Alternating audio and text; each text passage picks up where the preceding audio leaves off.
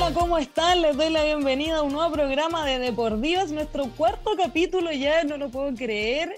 No sabes lo contenta que estoy porque eh, vamos creciendo como la espuma cada vez, tenemos más seguidores cada vez, tenemos más felicitaciones de la gente que nos sigue, porque es un muy lindo proyecto, muy ambicioso, pero que poco a poco vamos cumpliendo con nuestros objetivos. Y en esta pequeña familia me acompaña la Fran, a quien aprovecho de agradecer que han estado con nosotros todos estos programas, que va a ser nuestra panelista estable, por supuesto. Y, y, contenta nuevamente, le repito, estoy de verdad muy contenta. Hoy día tenemos a una campeona juvenil, pero antes de presentarla quiero saludar a mi gran compañera Francesca Ravizza. ¿Cómo estás, Fran? Muy bien, y tú, Vale, muy contenta de que ya llevamos cuatro capítulos, hemos tenido cuatro, tres entrevistadas de de primer nivel y hoy día vamos a tener una cuarta entrevistada de altísimo, altísimo nivel que eh, recuerden que eh, nos pueden ver a través de nuestras redes sociales, eh, la página en Facebook de Deportivas, también estamos siendo transmitidas a través de la, desde Rumbo Deportivo y también además de la radio Maipo de Win, donde nos pueden escuchar, nos pueden ver y recordarles también que eh, muchas veces con esto de, de, las redes sociales, a veces uno se, como pasa en la radio, eh, se, se, engancha de repente de, la entrevista. Bueno, quedan todos nuestros programas alojados en Facebook, en Instagram, les mandamos el link en YouTube. Spotify. así, así es Valentina. Así que estoy muy contenta y muy contenta también de presentarte hoy día a una gran entrevistada que tiene, yo creo que todas las características que eh, nosotras en el programa anhelamos de tener y queremos compartir en este programa porque es mujer. Sí. Es chilena. Es muy joven es muy joven, que yo no sé si es que eso es... Eh, hay mujeres con mayor edad que también, que también son secas. es verdad. Pero además, en lo que hace, la rompe, la lleva. Es campeona mundial de karate. Se trata de Valentina Toro, que en estos días está también en cuarentena, está en Santiago y le damos la bienvenida a Valentina aquí en Deportivas. ¿Cómo estás? Hola, hola, yo súper feliz de que me invitaran a esta entrevista. Es un honor para mí compartir y hablar de lo que más me gusta. no, gracias a ti por aceptar la invitación para, para conocer un poquito del el karate, que es una disciplina un poco desconocida para la, la mayoría de la gente. Pero antes queremos saber eh, cómo va esta cuarentena entre las clases, el emprendimiento de tus papás. Los entrenamientos en tu casa también. Sí, bueno, igual al principio era como súper relax porque no empecé con la universidad al tiro, solo me preocupaba de estar en mi casa y entrenar, entonces era súper rico. Bueno, pero ahora estoy haciendo muchas cosas, estoy en la universidad online, aproveché de adelantar varios ramos que tenía trazados por tema de viaje, competencia, entonces está dura la universidad, estoy entrenando y también estoy trabajando en el emprendimiento de mis papás, entonces ahí se me va la mayoría del tiempo y bueno, eso, esperando que, obviamente viendo todo con optimismo para que todo, todos estén cuidando, todos estén súper bien y, nada, esperando que todo ya mejore. Cuéntanos de qué se trata el, de qué se trata el emprendimiento de tus papás, cómo les ayudas. Ah, bueno, mis papás trabajaban antes en filmaciones, en, en televisión y todo eso dando la comida, pero bueno, porque un tema de que se acabaron todas las eh, filmaciones quedaron sin trabajo. Así que a mis padres, a ambos, se les ocurrió la idea de hacer un emprendimiento de fruta verdura. Así que somos los tres y a veces tenemos muchos pedidos diarios, entonces ahí con mi mamá armamos las cajas, eh, yo me encargo de las redes sociales y en las noches a repartir, porque a mi papá le cuesta mucho manejar de noche, así que yo lo hago. Oye, pasa el dato de la cuenta en Instagram para la gente que... Ah, es toro-delivery. Ahí hacemos reparto de fruta, verdura, abarrote a domicilio y bueno, eh, ratito, despachamos ratito a Ñuñoa, Providencia y Santiago Centro. Buenísimo. Y en las otras cobramos, así que ahí para que vayan y, que hagan su pedido. Ya saben, si viven en Ñuñoa, Providencia, Santiago Centro, tienen despacho gratis, toro-delivery en Instagram, ya se apoyamos el emprendimiento de nuestra campeona juvenil. ¿Vale? Y mm, enfocándonos ya en el karate, ¿qué, es para ti? ¿Cómo podrías definirlo? Eh, bueno, la verdad es que el karate es todo. en mi vida yo veo todo mi vida relacionado a lo que es el karate, despierto que hacer karate o tengo que planificar lo que es karate, si viajo es por karate, los valores que tengo día a día, según yo, todo me lo ha enseñado el karate, como en verdad yo creo que cualquier deporte, lo que es la tolerancia al fracaso, la resiliencia, el esfuerzo, la constancia. Entonces, para mí el karate es todo, yo creo que debo agradecerle muchísimo porque me ha hecho ser la mujer que soy hoy en día. Mm. Valentina, si nos puedes contar, porque tú lo decías ahora, eh, el deporte en general a la, gente que practica deporte a nivel amateur, a nivel profesional mucho más, eh, te condiciona tu forma de ver la vida, porque uno se ve enfrentado constantemente a distintos desafíos, distintas eh, frustraciones, como, como lo comentabas tú, pero el karate es un arte marcial que más allá de... Eh, llevar a cabo, es como lo que la mayoría de la gente sabe, que, que, no solamente es una práctica deportiva, sino que también es un estilo de vida hacer karateca, ¿o no? Sí, exactamente, por el tema de que yo entré cuando pequeño un dojo y siempre tenía que repetir cuatro cosas súper importantes que al final de las clases, que era como intentar perfeccionar el carácter, ser correcto, la y puntual, eh, tolerar a los demás y, preverse de procederes violentos. Entonces siempre nos repetían eso todos los días y bueno, al final es un estilo de vida el karate. Eh, la paciencia, como cualquier deporte, también tolerar la frustración. Por ejemplo, cuando tengo malas notas en la universidad y tengo que remontarlas, como en cualquier combate de karate. En la, universidad, en la universidad hay que hacer lo mismo, remontar con las notas, así que todo lo relaciono con eso. Qué bueno que puedas integrar muy bien eh, todo lo que te enseña el karate, también esto como la meditación, el, el ser un el ser muy zen también. Exactamente. Oye, cuéntanos un poco sobre tu carrera, tu carrera profesional. Yo leí un par de entrevistas en el que decía que partiste muy chica, tú eres hija única, partiste, partiste muy chica, no te gustaba mucho el karate porque, porque encontrabas que era un deporte de hombres, pero poco a poco te fuiste encantando cuando ya empezaste a entrenar en el, en el centro de entrenamiento olímpico. Cuéntanos cómo fue tu primer encuentro y cómo te fuiste enamorando de este deporte al final. Eh, bueno, yo empecé súper chica a los siete. Empecé con mi papá. Empezamos los dos a ir a la misma academia porque él hacía karate en su juventud, entonces le, quería retomarlo conmigo. Y bueno, fuimos y bueno, en el dojo era un dojo súper tradicional donde la mayoría eran hombres. Había pocos niños, muchos eran súper mayores, de la edad de mi papá. Entonces no, no me gustaba mucho, no, no me llamaba la atención. Eh, a mí me gustaba ser cheerleader, bailar, gimnasia, todas esas cosas. La actuación, bueno, como por ahí. ¿Ah? La actuación también. Ah, sí, la actuación, sí, la actuación también me gustaba mucho. Bueno, después como que el entrenador de ese dojo seleccionó, seleccionó a algunos niños para que fueran a entrenar al SEO, que encontraba que tenía más condición, entonces para que se metieran en lo que es el karate más deportivo. Y bueno, me seleccionó. Entonces ahí empecé a ir al SEO y bueno, era, era un tatami gigante, 10 veces lo que era mi dojo pequeño.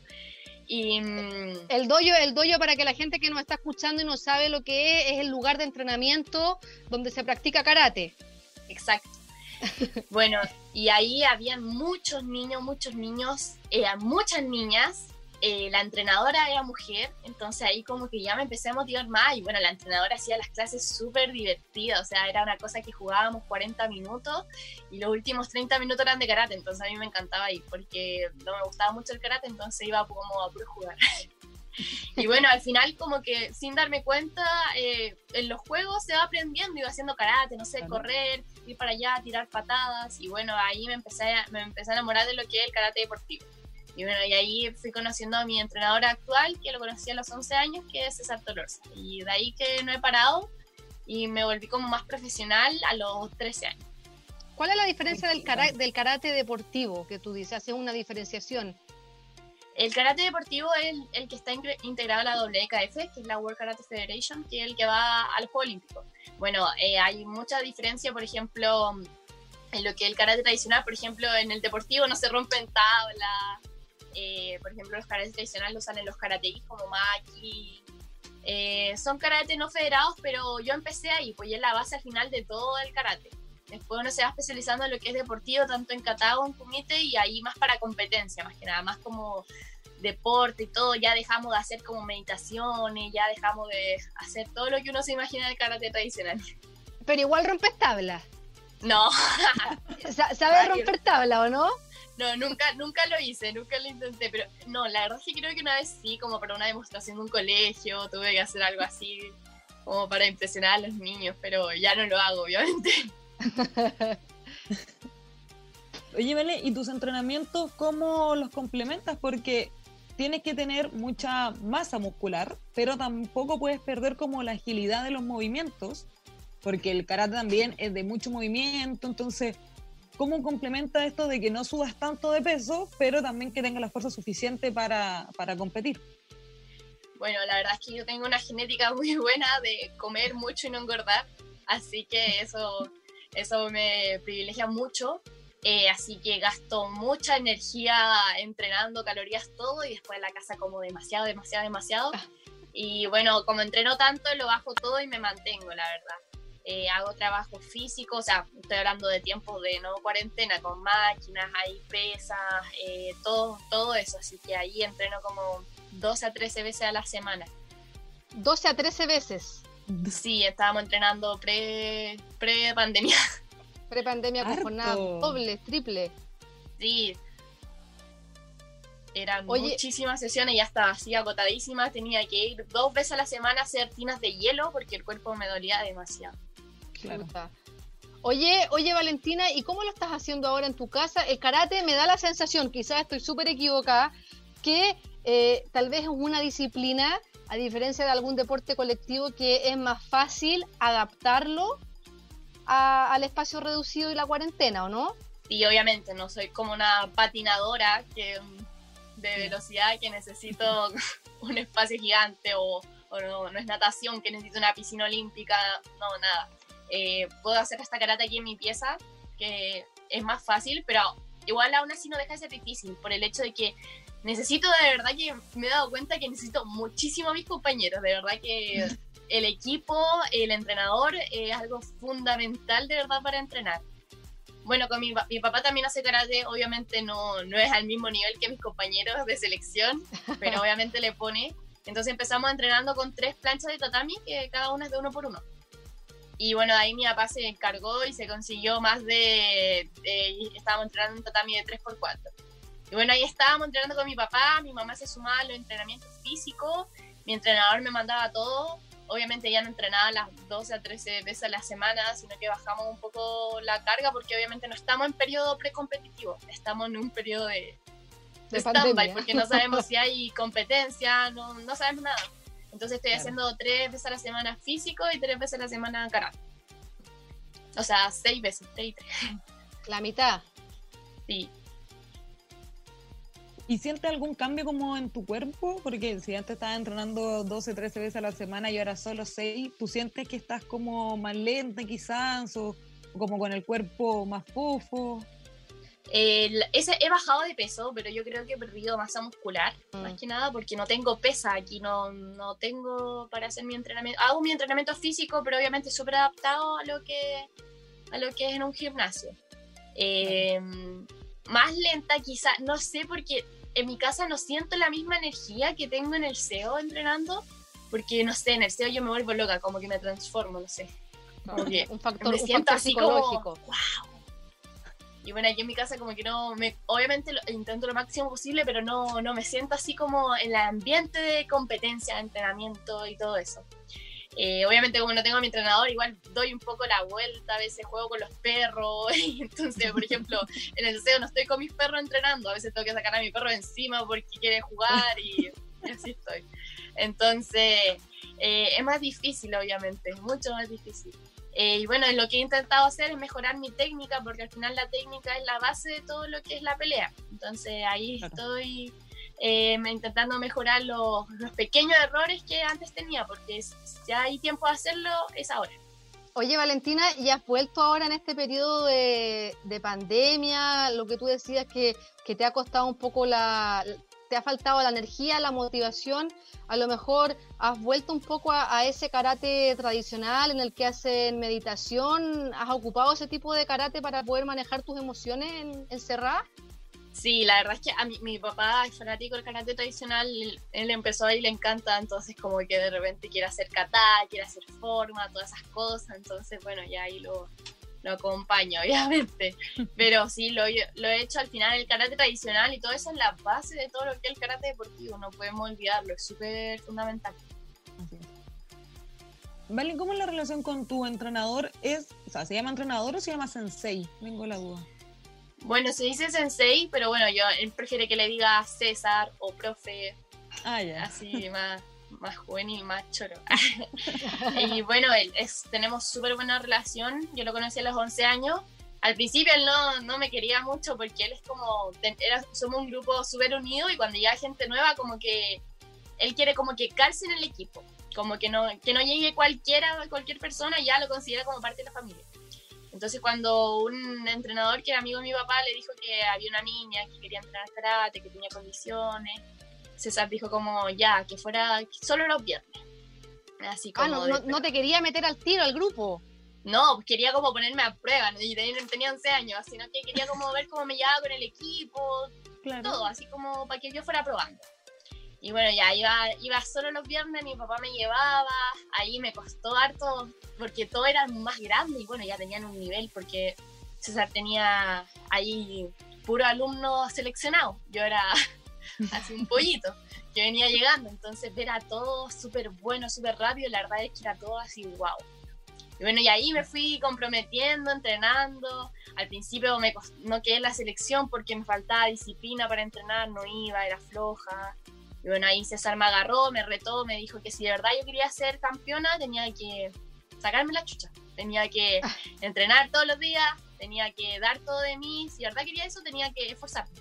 Y bueno, ahí yo dije, ya, sí quiero, ya. Y ahí empecé a ir todos los días a entrenar. César me dijo, ya, vamos a estar todos los días. Y ahí empezamos a tener un, un clic así de entrenador-alumna, que de verdad yo lo considero como un segundo papá.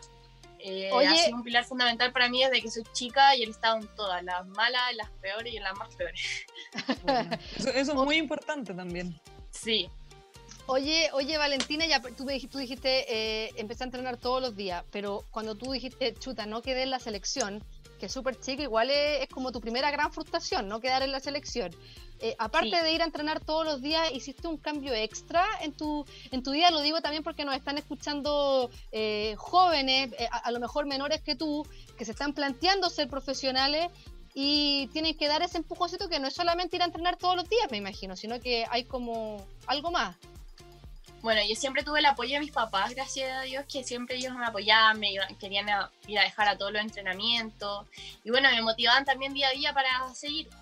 Entonces, bueno, tuve que, yo era súper floja, o sea, era al colegio, llegar a la casa y estar en el computador o en el celular, bueno, no me acuerdo si en ese tiempo ya tenía celular. Pero, o me metía al computador o hacía, daba la vuelta aquí en la casa. Iba a entrenar a veces porque no me gustaba, no, no tenía mucha disciplina en lo que era el karate. Y mis notas eran regulares, tampoco era una brillante que se dedicaba solo a estudiar. Entonces, después que ya empecé a entrenar todos los días, eh, llegó el tema de la disciplina, el tema de la organización, el tema del esfuerzo, a veces un poco de trasnochada. Entonces ahí empezó mi vida full, cambió así. La verdad es que ni me di cuenta cuando mi vida cambió así, pa, ya llegaba del colegio, tenía que irme a entrenar, llegaba, tenía que estudiar sí o sí, porque si no se me acumulaba todo y no alcanzaba a, a estudiar para todas las pruebas. Y ahí, bueno, empezó mi vida así súper organizada, disciplinada, y así ha seguido hasta ahora los 20 años. ¿Y en qué momento decidiste ya dedicarte al karate? ¿Cómo decir, ok? Eh, este bueno, como te dije en ese torneo, cuando tenía 12 años y quedé todos los, la, edad de los 12 años fuera de la selección y me tocó ver fotos como mi entrenador viajaba con el equipo a otro país representando a Chile.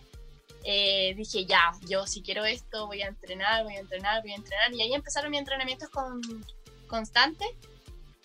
Y bueno, ahí el 2013 ya quedé en la selección eh, iba a entrenar todos los días de selección y ahí ya tuve mi primer viaje, que fue un sudamericano en Brasil. Y ahí tuve mi primera medalla y ahí, bueno, yo aspiraba a la de oro, recuerdo. Eh, me quedé con la de bronce, pero después tuve el panamericano y ahí gané la de oro. Entonces ahí ya empezó, como que ni me di cuenta cuando empezó mi, mi logro y mi carrera profesional, sino que solo empecé a esforzarme mucho, mucho y ahí se dieron dando los resultados. Oye, y, tres, y Disculpa, dale. Fran. No, no, dale, dale. No, que te digo que empezaste a ver eh, los resultados y, tuviste nada más que ni nada menos el año pasado, te coronaste campeona mundial de, de karate en la categoría, en una categoría juvenil, en una categoría adulta, pero, pero que no estuvo exenta de complicaciones aparte de la de la competencia, sino que además fue acá en Chile en medio del estallido social. ¿Cómo lo viviste? Exactamente. Ah, bueno, ahí eh, fue súper complicado porque yo me acuerdo que nos internaron en el CAR a un grupo de deportistas porque el CAR tiene un hotel. Y bueno, entonces era mejor que nos quedáramos ahí porque teníamos que literal caminar cinco minutos a lo que era el gimnasio, a entrenar ahí mismo, todo. Eh, nos internamos en el CAR el 16 de octubre, dos días antes del estallido. Mm. Entonces, después eh, me acuerdo que el 18 de octubre yo pedía permiso ahí en la selección, aparte era mayor de edad, éramos un grupo de 14 a 20 años de los que estábamos ahí en el CAR eh, permiso para ir al kinesiólogo en la clínica METS porque yo estaba lesionada en la rodilla. Entonces iba al kinesiólogo y después volví al CAR, que era donde me estaba quedando. Y bueno, ese día cuando era venía de vuelta fue un caos. no había metro, la gente evadía el metro, no tenía cómo llegar a mi casa. Fue así un caos hasta que llegué, me demoré. Y bueno, ahí tuvimos las primeras reuniones de qué estaba pasando porque no entendíamos, no teníamos tele en las piezas, teníamos solo una tele abajo en el lobby. Y bueno, ahí ya dijeron que la cosa se ponía firme, que quizá iban a suspender el mundial porque estábamos teniendo toques de queda ya. En la noche sonaba el helicóptero en el CAR. Y bueno, no, ya no podíamos ir a entrenar al CEO, sino que entrenábamos ahí mismo en el CAR, pero en el pasto, porque todo lo que era el, eh, donde entrenábamos estaba cerrado, solo estaba el hotel abierto. Y bueno, lo que más me tenía complicada era que suspendieran el mundial, porque había entrenado tanto, me había ilusionado tanto con esa medalla de oro, que de verdad que estaba así con que se fuera a suspender, quería puro llorar, puro llorar. Y bueno, después unas selecciones abandonaron el país, eh, un hotel donde estaba una selección fue destrozado, muchos deportistas tuvieron que evacuar, entonces también me tenía muy, muy, muy frustrada y como angustiada me imagino, porque al final era sí, tu país. muy angustiada, con incertidumbres y saber si iba a ser el mundial o no. Bueno, finalmente la Federación Chilena decidió hacer el mundial igual, pero con a puerta cerrada para que todo sea muy seguro. Eh, porque había muchos sueños comprometidos, la verdad. Yo creo que yo no era la única deportista que estaba con esa incertidumbre de que el mundial se fuera a cancelar o no. Imagínense todos los deportistas que quizá la federación no tenía el dinero para pagarle un pasaje deportistas que venían de Europa, me imagino que un vuelo a Chile es carísimo. O sea, todo el esfuerzo que deben haber hecho cada familia, cada deportista detrás para este mundial es muy, muy grande. Bueno, así que ahí se llevó a cabo el mundial a puerta cerrada, mi familia no me fue a ver. Y, mm, y nada, súper contenta, súper feliz que se haya realizado. Siento que fue como el toque de alegría que necesitaba el país en ese momento. Entonces fue como el doble de lindo. Definitivamente sí, porque a pesar de que las noticias eran 24/7 sobre todo lo que estaba pasando en las calles, los saqueos, la violencia y todo, hubo harto espacio como para dedicarte ese, ese minuto a ti que te lo merecía siendo campeona con, con 19 años. Y eh, cuéntanos un poquito de la preparación, estuviste concentrada un mes y dentro de ese mes te desgarraste la rodilla, ¿o no? Sí, estuvimos concentrados ya un mes y después, como después de dos semanas, un mes, no, eh, ya nos fuimos a internar al CAR. Estábamos concentrados yendo dos veces al, al, al CEO.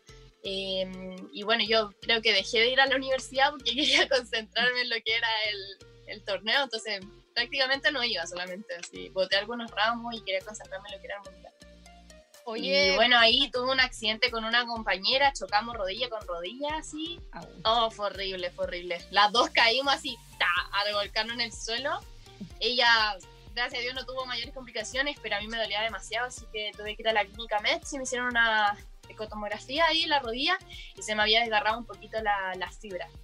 Y bueno, era como justo en esta parte de aquí, entonces, para doblar la rodilla me dolía demasiado. Si estaba sentada mucho rato, me dolía. estaba en el auto, me bajaba del auto, me dolía. Entonces ahí tenía que hacer kine dos veces al día para adelantar lo más pronto la recuperación. Qué, bueno que al final, imagínate, te, recuperaste súper rápido, eh, lograste ser campeona mundial. Eso, eso es lo que. Las ganas de querer ganar, pues las ganas de querer. Exactamente. De querer, de querer ser más. Oye, eh, bueno, se suspendió Tokio 2020, se, va a hacer seguramente el 2021, todavía no sabemos la fecha, pero eh, eh, el karate es una de las disciplinas invitadas es, va a ser una especie de debut y despedida porque va a ser primera vez que participa en unos Juegos Olímpicos y no está considerada para Francia 2024. Cuéntanos cómo es eso, tú aún no estás clasificada, pero tienes oportunidades de clasificar. Exactamente. Bueno, cuando me enteré que yo cuando tenía 18 años eh, encontraba que Tokio 2020 era muy, muy pronto, muy pronto para mí por mi corta edad. Entonces yo dije, ya, obviamente voy a esforzarme lo máximo que pueda para estar en Tokio 2020, pero mi aspiración va a ser a París 2024, porque voy a tener 24 años, voy a estar más grande, más madura, todo eso. Y bueno, cuando dijeron que ya no, no iba a estar, yo dije, no, o sea que es Tokio 2020 o nada, así. Y bueno, ya ahí me empecé a esforzar. Em, en las ligas adultas fui dos veces medallista en ligas mundiales adultas, no juveniles. Así que ahí me empecé a rozar con las mejores del, del mundo. Y bueno, ya sentía que yo sí podía, ahí empecé a ganar más confianza en mí misma y tenía el clasificatorio ahora en mayo. Entonces estaba así, full, full, como te decía, entrenando más de 10 veces a la semana, una locura. Y, bueno, como la pandemia me pilló de sorpresa, la verdad es como que no podía creer que todo ya se haya aplazado un año, quizás más, no sabemos, no sabemos si quizás se hacen, no se hacen. Entonces la verdad ha sido como mucha incertidumbre pensar en, en qué va a pasar. Entonces ahí me tiene un poquito desmotivado un poquito lo que es ese tema. Porque, ¿Te cuesta entrenar? ¿Te cuesta entrenar con, sin esa motivación? Eh, bueno, entreno igual porque me gusta, obviamente, ese karate. Yo lo empecé haciendo porque me gustaba, no por el hecho de, de medalla, de todo esto, pero obviamente desmotiva un poquito más por el hecho de que no hay como un objetivo en sí, como que no, no sabes qué va a venir, no, no sabes nada, entonces entrena por entrenar, por disfrutarlo, por eso, entonces obviamente baja un poquito lo que es la motivación. Oye, y entretenido que fuera justo Japón este debut y despedida porque es la cuna del karate. Exactamente, Japón es la cuna del karate. Yo he tenido la fortuna de ir dos veces y la verdad es que es mi país favorito de todos los que conozco. ¿Por qué? Porque no sé, me encanta. Es, todo, por ejemplo, cuando he ido a Europa, hay muchas partes de Santiago que se parecen a Europa, como por los edificios, eh, ahí donde está la, el, el, mm. centro, se parecen muchas partes. Y tú que vives en Santiago Centro, además, tú que vives en Santiago Centro, tú ves la, el casco histórico de nuestro país, lo tienes de Santiago, lo, ves todos los días. Exacto.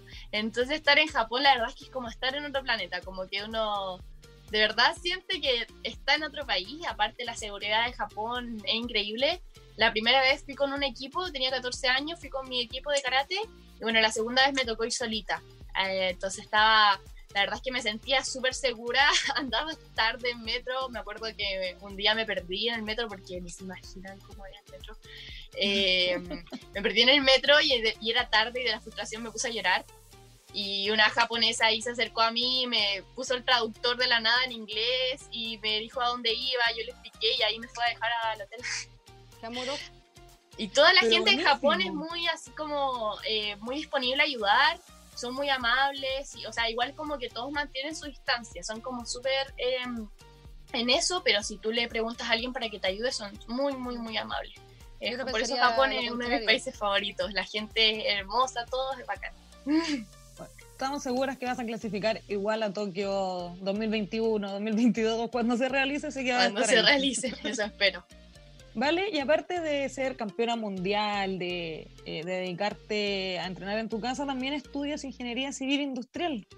Sí.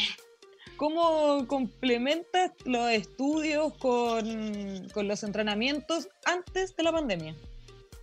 Eh, bueno, eh, tomaba menos ramos que mis compañeros, le bajaba el ritmo a lo que es la carga académica porque obviamente no podía, entre tanto viaje, entrenamiento, no es muy, muy difícil. Entonces, no sé, mi compañero, el, el primer semestre sí o sí tuve que tomar todos los ramos porque como era eh, cachorra, alumna nueva, tenía que tomarlo. Eh, los hice cachorro a los mechones, por si sí. y mm, como era cachorra, tenía que tomar todos los ramos. El segundo semestre ya mis compañeros tomaron los seis ramos, yo tomé cuatro. Entonces ahí iba bajando. Obviamente uno, uno de los cuatro me lo eché porque era muy difícil. De hecho, todos nos echamos ese ramo. Yo lo di con 15 compañeros conocidos, los 15 nos echamos cálculo 2, horrible. Y ahí hemos ido, he ido avanzando de a poco. El siguiente semestre eh, también le bajé la carga académica, tuve más viajes y así lo voy haciendo. Bueno, también hay que distribuir muy bien los tiempos, estudiar en los viajes, estudiar donde la verdad dé el tiempo. Y bueno, la verdad es que me tocó conocer muy buenos compañeros y amigos que siempre están ahí ayudándome, como van un poquito más, más adelantados que yo. Eh, me guardan todo el material, los cuadernos, me ayudan a estudiar, entonces son geniales. ¿Y la universidad te apoya con todo esto porque también compites para la universidad? Exactamente, sí, me apoya, eh, por ejemplo, los controles, las asignaturas eh, no son recuperables ni con certificado médico. O sea, tú, aunque estés muy enfermo y no pudiste ir al control, un uno. Mala suerte. Entonces, a mí igual me dejan recuperarlo porque obviamente estaba representando a Chile o, eh, o haciendo en cualquier otra competencia. Entonces, me dejan recuperarlo. puedo extender más mi carrera. Tengo beca completa deportiva de Arancel. Em, además, eh, puedo echarme más ramos que mi compañero. ¿La USACH, la USACH se caracteriza por ser una universidad que, que apoya a los deportistas? Sí, sí, es muy genial la USACH. Obviamente la carrera de ingeniería no, no deja de ser difícil para un deportista porque muchos profesores no saben que tú eres deportista. Entonces te toman como una alumna normal y, y, todo y te exigen y bueno, a veces me ha tocado acercarme a los profesores a decirle que no voy a poder asistir a tal prueba o porque hay profesores muy exigentes con la asistencia y bueno, un profesor porque ve que yo nunca voy puede pensar que falto por floja. Y no es así, sino que falto porque estoy compitiendo, porque tuve que entrenar, o porque a veces me ausento dos semanas porque estaba concentrado, o cosas así. Entonces, igual es importante acercarme y decirle, porque hay muchos profesores que te toman mala por no ir a sus clases. Vale, ¿y en qué año vas? Eh, voy en tercero, pero en verdad voy como en segundo y medio. sí, por los, ramos pendientes. Exacto. tampoco te ha atrasado tanto, ¿no? ¿Ah? Que tampoco te ha atrasado tanto. No, no, no, no tanto. Si igual le pongo al, a la ingeniería. Siempre me gustaron mucho las matemáticas y que doy lo mejor de mí para poder pasar todos los ramos. Oye, antes de continuar, quiero hacer un pequeño paréntesis porque em, hoy día se había pedido que a las 9 de la noche, 21 horas, aplaudir para la gente que está luchando contra el COVID-19, que enfermeros, médicos que han estado entregando su vida. Hoy día nos, enteramos de la lamentable noticia que falleció el primer médico en nuestro país. Em, y aprovecho también el momento para decirles que nos quedemos en nuestras casas, si no es necesario salir, no salgamos, digamos, como la Vale que entrena en su casa, digamos, como ella también que está estudiando en su casa con las clases online, aprovechemos este momento para, para poder cambiar el mundo desde nuestras casas y también les damos las gracias a los médicos y enfermeros que están dando su vida para salvar la vida de otros. Así que un pequeño paréntesis en esta entretenida entrevista donde estamos conociendo un poquito más a Valentina Toro, karateca nacional, campeona juvenil y que también es em, número uno en el ranking de la Asociación de Karate. Eh, está en ese ranking desde octubre del año pasado cuando obtuvo su primer título mundial, así que em, muy joven, con 19 años, estudiante de ingeniería civil. Y vale, ¿por qué estudiaste ingeniería civil y no quizás algo ligado al deporte? Bueno, la verdad, nunca me, gustó mucho lo que es el deporte en sí, no sé si es la palabra, pero no me gusta correr, no me gusta jugar fútbol, no soy mala, a mí me pasan una pelota, la tiran para allá, yo la agarro por aquí, yo soy torpe, torpe en todo lo que es el deporte. Y bueno, la verdad es que desde chica me gustaron mucho las matemáticas. Eh, en el colegio, en la media tenía promedio 7, entonces era así. Muy matemática, muy física y me di cuenta que esa era mi área. Después fui investigando qué carrera estudiar, porque la verdad es que no sabía. Educación física no me gustaba. El área de la salud lo pensé un tiempo, pero después me di cuenta que, que no, que no era mi área, no me llenaba, no. No. Y bueno, después encontré lo que era la ingeniería. La ingeniería civil tiene muchas especialidades. Y bueno, la industrial me gustó mucho porque era muy amplia en el campo. Entonces, bueno, eh, no es por ejemplo si ya eres, yo quería estudiar antes odontología medio tiempo. Odontólogo ya tienes tu consulta y solo puedes trabajar eso en eso y ya. Entonces, por ejemplo, un, un ingeniero industrial puede trabajar en diversas empresas súper entretenidas y además igual puedo encontrar la forma de ligarlo al deporte. Puedo trabajar en el Comité Olímpico cuando grande, puedo trabajar en alguna empresa como Adidas, puedo trabajar eh, también en, en, la misma Universidad de Santiago en el área de deporte. Y bueno, son muchas cosas que, que me gustan y también las puedo ligar al deporte. Estamos conversando con Valentina Toro, karateca, campeona mundial eh, el año pasado y hacemos una pausa porque aprovechamos de saludar a nuestros auspiciadores que hacen posible la transmisión de este programa. Saludamos a Oma Chile, eh, que está desde el día número uno con nosotras. El colgante de tus lentes debe ser un accesorio top. Por eso, en Oma Chile tenemos los mejores diseños para que luzcas tus lentes con mucho estilo. Si quieres saber más, búscanos en Instagram como OMA-Chile y conoce cómo estamos realizando los despachos de nuestros productos en medio de esta pandemia. Y también agradecemos a Agencia Corner. La mejor táctica para tu marca está en Agencia Corner FC. Si estás vinculada al mundo del deporte y quieres desarrollarla a nivel de gestión, comunicaciones y marketing deportivo digital, la agencia Corner FC es el lugar al que tienes que acudir. Contáctanos en cornerfc.com. Además nos acompaña Alma Gráficas. Tu proyecto debe tener la mejor imagen. Alma Gráficas es diseño, colaboraciones profesionales y proyectos personales. Alma Gráficas está detrás del hermoso diseño de Deportivas. Si necesitas o quieres contactarte con él, debes hacerlo a su mail ale.maturana.bravo.gmail.com Alma Gráficas, diseño, colaboraciones y proyectos personales. Y aprovecho de saludar a toda la gente que nos está viendo en Facebook. Carolina Campos nos saluda, Carla Andrade, Alejandra Vargas dice que es una tremenda entrevistada porque ella también en algún momento de su vida practicó karate.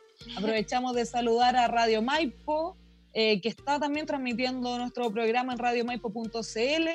Loreto Tasca nos preguntaba si te dedicaba 100% al, al deporte, estabas estudiando, ya lo aclaramos que eres estudiante de Ingeniería Civil e Industrial y que quedó impactada con tus 12 entrenamientos semanales, yo igual, la verdad es que quedé cansada. Normal. yo soy Enrique. Siempre cuando digo que entreno 12 veces me miran como que... Es que es mucho es mucho. Yo entreno en mi casa, aquí en mi patio, una vez al día y quedo lista. bueno, Jocelyn Riquel me dice que te encuentra muy linda y talentosa. Eh, nos manda saludos a nosotros también, de que nos encanta la entrevista, que eres una tremenda deportista. Y por Instagram, espérame, ¿dónde la tengo? Aquí está. Por Instagram nos preguntaron si... Lo perdí. Ah, ¿cuál ha sido tu experiencia más difícil en el karate? En el karate? Bueno, yo siempre tuve muy buenos resultados en lo que es juvenil. Y bueno, cuando cumplí 18 entré a la categoría Under 21, que sigue siendo juvenil, y la adulta, que es más 18. Y, bueno, la cosa es que mm, ahí cuando entré a, la adulta me costó demasiado, demasiado. O sea, em, no podía, cada campeonato que iba no podía lograr ni siquiera avanzar una ronda era una cosa que no, no podía conectarme conmigo misma en el tatami. Las, las competidoras adultas suelen ser mucho más experimentadas que uno, suelen ser mucho más fuertes, más inteligentes que uno, porque toda la experiencia que tienen es increíble, que, que una niña de 18 años que viene entrando a la categoría. Entonces todo el 2018 fui a muchas competencias, y arriesgué la universidad, volví a China, Japón, Alemania, a Austria, a muchos países donde no tuve ni siquiera un resultado. O sea, imagínate viajar 27 horas a China sola, llegar a, China y, sola, obviamente, teniendo 18 años recién mm. y pelear dos minutos sin entrenador porque fui sola y perder en primera ronda y chao para la casa, te mm. fuiste. Entonces, eh, fue una cosa súper frustrante para mí que en un momento llegué a pensar que quizás mi carrera fue en juvenil y en adulta ya ya no más. Que muchos deportistas les suele pasar que tienen muy buena racha en juvenil y en adultos ya desaparecen y se retiran y se dedican a los estudios. Entonces yo estaba así como que, no, y si soy una de esas, quizás sí, quizás no. Y bueno, el 2019 ya me arriesgué. Eh, obviamente, como no tenía buenos resultados en, en adulto, la, la, federación no, me, no se ponía con lucas para financiarme. Así que yo ahí misma con mi ahorro me pagué eh, a una competencia en Austria en el 2019 que, fue que era una liga mundial que habían en mi, en, mi, en mi categoría habían 150 competidores, las mejores del mundo, las que yo miraba en YouTube cuando era chica. Y bueno, ahí llegué a la final, que es segunda, medalla de plata. Seca. Y ahí yo... Pero buenísimo. Sí, o sea, yo ahí me la haría llorar, la verdad, cuando llegué a la final, llamé a mi papá porque no había viajado sola, comía ahorro, eh, venía una racha malísima, malísima, que me hizo sentir súper bien, me hizo volver a confiar en mí misma y ver que sí podía, que bueno, que todos los campeonatos que perdí al final van siendo de aprendizaje, porque muchas veces uno pierde y dice, chao, y tiro la toalla y no lo hago más, Sí. no me gustó, y era, pero la cosa de la constancia, el esfuerzo que uno hace, al final hay que sacar todo lo bueno de lo malo. Valentina, antes de que pasemos a una sección final que tenemos, eh, si nos puedes aclarar, ¿viajaste sola por un tema de recursos porque no podías viajar con tu entrenador eh, o no? Bueno, cuando fui a China sola, eh, lo que pasó fue que la, la federación, el pleno olímpico, no tenía ese viaje contemplado para nadie, porque ya se habían terminado las competencias más importantes, entonces decidieron que no iba a ir ningún deportista a esa, a esa competencia. Entonces, bueno, como la competencia ahora estaba ahí, y a mí me quedaba un poco de plata que me habían pasado del Comité Olímpico que tenía que rendir, eh, acceder a ese viaje. Y era fin de año, obviamente pude no haberlo hecho, pero el riesgo es que iba a ir sola iba a competir. Y bueno, dije, ya, bueno, hay que arriesgarse y será. Y ahí yo dije que sí, el Comité Olímpico ahí, eh, porque me había ganado como una beca, por estar- ser muy buena, muy buenos resultados en juvenil, me ganó una beca Claro. de dinero donde los podía a- eh, invertir solo en cosas de karate. Entonces dije, ya, voy a ir. Eh, me compraron el pasaje y fui así sola, así a la vida. Por ejemplo, allá, eh, obviamente, eh, tengo amigos de otros países y bueno, allá compartí con una amiga de Venezuela que también viajaba sola como yo, tenía mi misma edad, entonces ahí compartíamos piezas nosotras, eh, cono- salíamos a conocer China sola, y bueno, ahí nos acompañábamos y todo, entonces, por ejemplo, allá en ese país no tuvimos que hacer la, tuve que hacer la inscripción sola, eh, porque no está, estábamos sin entrenador. Eh, entonces fue una experiencia de mucho, muchísimo aprendizaje, la verdad, diría yo. Qué bueno. Oye, pero eh, igual es buenísimo porque te, hace, te sirve también a ti para crecer eh, personalmente, como Valentina Toro, la mujer detrás de la karateca. Sí, obviamente, más encima, por ejemplo, ya, si me hubiera ido a España sola, no creo que, hay- obviamente iba a ser mucho más fácil porque hablan tu mismo idioma, Claro. todo, pero China es un país eh, donde no hablan nada, nada, nada de inglés. O sea, es a la vida, a la vida. Oye, Valentina, tenemos una sección, una sección final de nuestro programa que son preguntas cortas para poder conocer más el lado B de Valentina fuera de la deportista, pero que tú nos has dado el agrado y la suerte de conocer más con, con todas tus respuestas. Por ejemplo, una de las preguntas cortas que tenemos es ¿cuál es tu color favorito? Rosado, El rosado.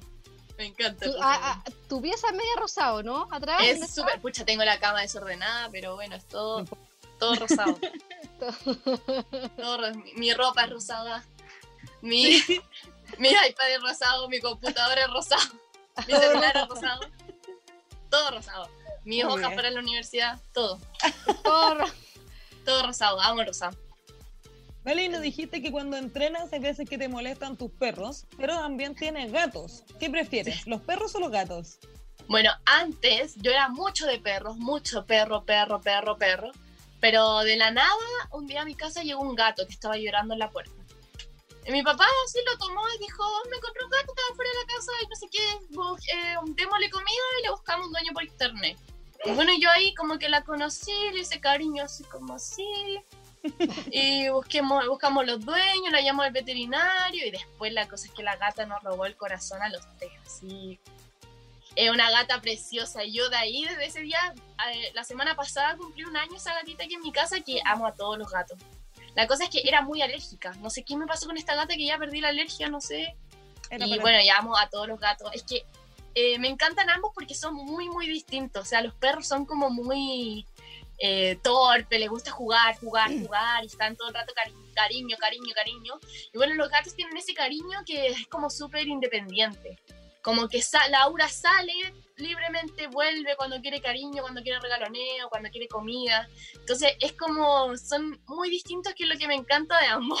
Oye, oye, vale, eh, tu gata dijiste su nombre. Ese nombre, si lo puedes repetir, porque es el nombre de, una patada y que es tu patada favorita, además, ¿o no? Sí, se llama, no sabíamos cómo ponerle, así que le puse Uramawachi, que es la patada, que es mi patada favorita, que es una patada como así, siempre la ah. hago, me encanta desde que la hago desde que soy chiquitita. Ah, bueno, pues ahora ¿Podemos verla? muéstranos la patada, a ver si es que te dejáis un poco. A ver, estoy acostada, así que es como así. ¡Pam! Es como súper envolvente. Perfecto. Y bueno, obviamente era es muy largo, así que le pusimos Ura. Y le decimos Urita, Ura. Buenísimo. Oye, ¿y estás viendo alguna serie, película? ¿Qué prefieres ahora que estás con más tiempo que, que lo habitual? La verdad es que me gusta más la serie y bueno, la serie que me ha encantado y que me ha robado todo el tiempo porque es muy larga es Grey's Anatomy. Tiene 16 temporadas y toda de 24 capítulos, así que ahí voy en la temporada 14. Ya la, dejé de ver hace como un mes porque por la universidad. y bueno, ahí me, me robó muchísimo tiempo la cuarentena, es que es muy buena. Yo no la he visto. pero a otros seguidores también les gusta Grey's Anatomy. Sí, siempre que eh, alguien la menciona Grey's Anatomy, como que en los comentarios de Facebook, como, ah, yo también la veo, buenísima. Es que es muy buena. Hay mucha gente que, es como, yo no la he visto, pero sí, pero parece que es como muy real, es como muy apegada a la realidad, ¿o no? Sí, es que es de casos médicos, casos médicos súper interesante a todo esto, pero también tiene mucho drama, drama amoroso, drama, drama de accidente, drama de al final uno se encariña tanto con los personajes que es como si te pasaras días. la he llorado con Grey's Anatomy de una manera increíble. Oye, Vale, cuando entrenas, ¿qué música escuchas cuando entrenas sola? Eh, reggaetón, reggaetón electrónica cuando estoy entrenando. Pero cuando estoy pre-competencia, em, con la audífona me gusta escuchar música que me relaja, así como pop, Maroon 5, escucho muchísimo, Disney. ¿Alguna lista que nos pueda recomendar para entrenar o para, para relajarnos? Bueno, yo las para que ocupo para relajarme, la mayoría son de Maroon 5, así que las recomiendo totalmente. Me encanta la voz del cantante. Y, y, bueno, no tengo una lista ahí para entrenar, solamente guardo las canciones y ya, pero Bad Bunny me, Bad Bunny me encanta también para entrenar. El nuevo disco lo hemos escuchado completo entonces. Sí, totalmente. Oye, em, dale tú, vale. Dale. No, dale tú. ¿Alguna cábala que tengas? Eh, siempre viajo con un, con un oso de peluche. ¿Lo tienes por ahí? Sí, lo tengo por aquí. ¡Ah, no lo encuentro! Aquí está. Un osito. ¡Ah, pero es grande! Oye. Sí, es así. Lo ocupo siempre para los viajes porque siempre me gusta dormir abrazando algo, entonces siempre duermo así. ¿Es así. Obviamente, de tanto viaje, lo viajo con él como desde los 16, no, de los 15 diría yo. Eh, como que se ha ido aflacando, se le cae el cuello. No. Oye, Pero bueno, eh, es mi oso regalón. Siempre lo llevo a todos, todos los viajes. Y algunas veces se me han quedado y gente que viaja después me lo lleva porque lo necesito. Mi papá se lo va a dejar donde sea y después me lo llevan al ah, país. Ah, eh, es heavy, heavy. sí. Oye, es rosado, ¿no? También. Bueno, tiene una naricita rosada, pero es como, como cafecito claro. ¿Y tienes alguna parte de esa cábala, alguna otra, alguna rutina que tengas que hacer antes de las competencias? Eh, no, la verdad no me gusta mucho tener cábalas porque siento que uno se pone muy dependiente de ellas. Así que, nada, intento no, no tenerlas. Pero el peluche sí o sí. Sí, el peluche sí o sí, cada viaje. ¿Y por qué el, oso te lo regaló alguien? Eh, Mi mamá me lo regaló y bueno, siempre las almohadas no, no me gustan como en los aviones, entonces estaba buscando una forma de estar cómoda y esos cuellos que son así tampoco me han gustado mucho. Entonces el oso lo encontré al principio, lo, lo, tuve como por comodidad al principio, después tiene como un cariño especial, entonces duermo siempre así. ¿Y cuando estás en Chile también duermes con él o no lo pescas? No, ah, lo tengo aquí en mi cama. Perfecto. Bueno, vale, hemos llegado al final de esta entretenida entrevista. Em, ¿Algo que le quieras decir a las futuras karatecas de este país? Em, ¿O hacer un llamado a las deportistas? La pantalla bueno, tuya. que que se animen a hacer deporte y más que nada que disfruten lo que hagan, porque si uno disfruta lo que hace es feliz y si es feliz así va a lograr todo el éxito que uno quiere. Y bueno, nada, ser constante, ser disciplinado, son cosas no tan solo el deporte, sino para la vida personal y que se animen a entrar a un deporte porque al final eh, lo que te entrega para la vida personal es algo enorme, enorme, enorme. Entonces lo recomiendo totalmente. Y mucho ánimo para todos los que estamos en cuarentena, tan sea bien o sea mal. Muchas gracias, Vale. ¿Tran algo que quiera agregar?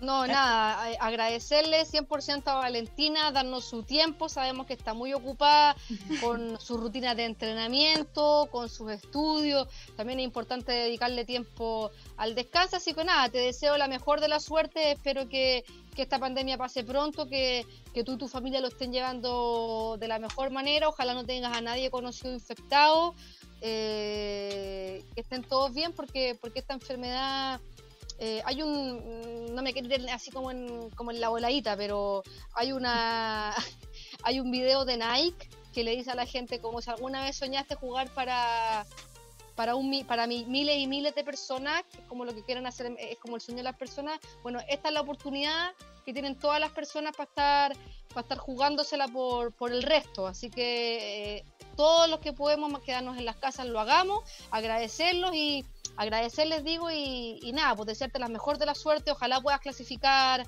a Tokio 2020 y, ojalá nos traiga una medalla para sentirnos aún más orgullosos de ti. Ya, muchísimas gracias a ustedes por la invitación y la buena onda, ha sido un agrado estar eh, con usted ahora en esta entrevista. Y nada, un beso y un abrazo y esperando que se encuentren ustedes muy bien y sus familias. Gracias. gracias, Vale. Me sumo a las palabras de Francesca a desearte todo el éxito del mundo. Esperamos que esté clasificada para Tokio 2021. Queremos nosotras como deportivas también estar ahí.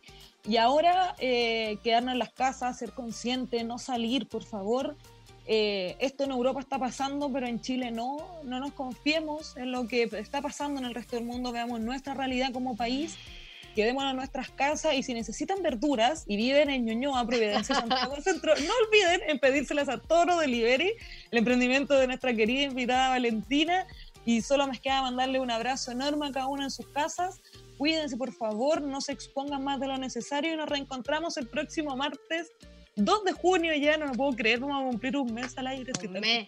Un mes. Oye, antes, antes, de, antes de despedirnos, vale, recuerden que esta entrevista queda alojada en el Facebook de Deportivas, en el Facebook de Rumbo Deportivo. Agradecerle a Radio Maipo de Win que eh, nos ayuda también a salir por la frecuencia del FM.